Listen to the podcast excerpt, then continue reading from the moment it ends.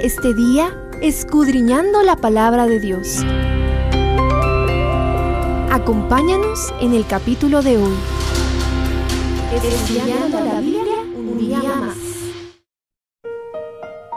Lamentaciones 3 mezcla la experiencia personal del profeta con la experiencia del pueblo. Quizá se refiere a ambas a la vez. Los detalles literarios son tan meticulosos que vale la pena mencionarlos. 1. Todo el poema es un acróstico triple, donde cada estrofa contiene tres versos que inician con la misma letra del alefato. 2. La primera parte intensifica la lamentación hasta rayar en una acusación contra Dios. 3. La última parte intensifica la confianza en la intervención divina hasta profetizar el castigo que vendrá sobre los enemigos de Judá. 4. La parte central, versículos 20 al 41, constituye el pináculo del poema y de todo el libro de lamentaciones. Y 5. En esa parte central se encuentra una estrofa cuyos tres versos inician con la palabra hebrea Tob, que se traduce como bueno Definitivamente, el autor quería llamar nuestra atención a ciertos aspectos puntuales. Este capítulo vale la pena leerlo 100 veces. Por razones de espacio, me limito a compartirte breves menciones de lo que considero más importante. Primero, las misericordias de Dios.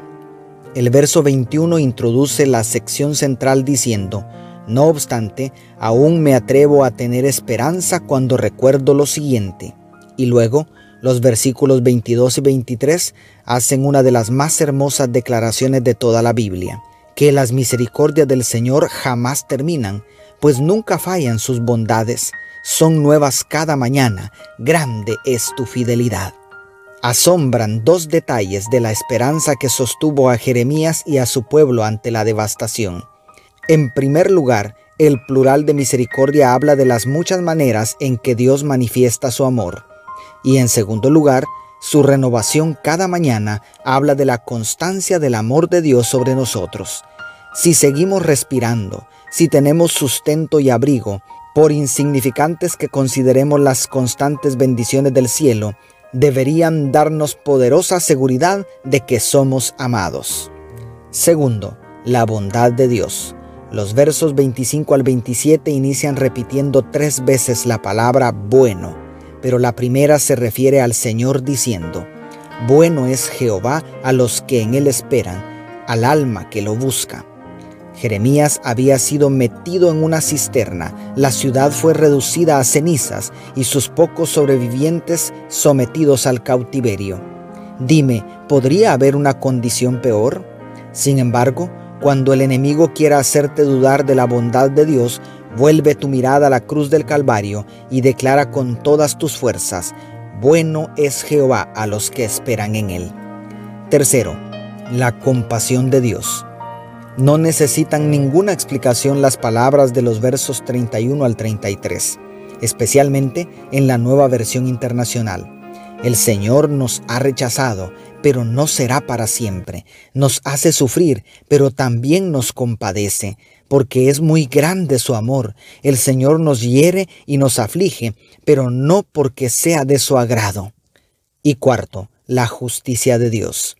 La primera parte del capítulo expresa libremente los sentimientos de quienes estaban siendo sometidos a terribles sufrimientos. Se acusó a Dios de derramar un castigo exagerado, de no contestar las oraciones y de torcer los caminos de su pueblo. Sin embargo, los versos 34 al 36 responden diciendo que el Señor no aprueba ningún tipo de injusticia. Si ha permitido la aflicción, es solamente porque tiene la esperanza de salvar a sus hijos. Todo esto nos debe hacer reflexionar en dos direcciones. En primer lugar, en medio de las peores tormentas es cuando más necesitamos aferrarnos a la única persona que puede comprendernos, perdonarnos y salvarnos. Jehová, el Dios de las muchas misericordias. Y en segundo lugar, mientras soportamos las aflicciones, lo único que deberíamos lamentar son nuestros pecados, para hacer nuestras las palabras de los versos 40 y 41, según la versión Dios habla hoy. Reflexionemos seriamente en nuestra conducta y volvamos nuevamente al Señor. elevemos al Dios del cielo nuestros pensamientos y oraciones. Dios te bendiga, tu pastor y amigo Selvin Sosa.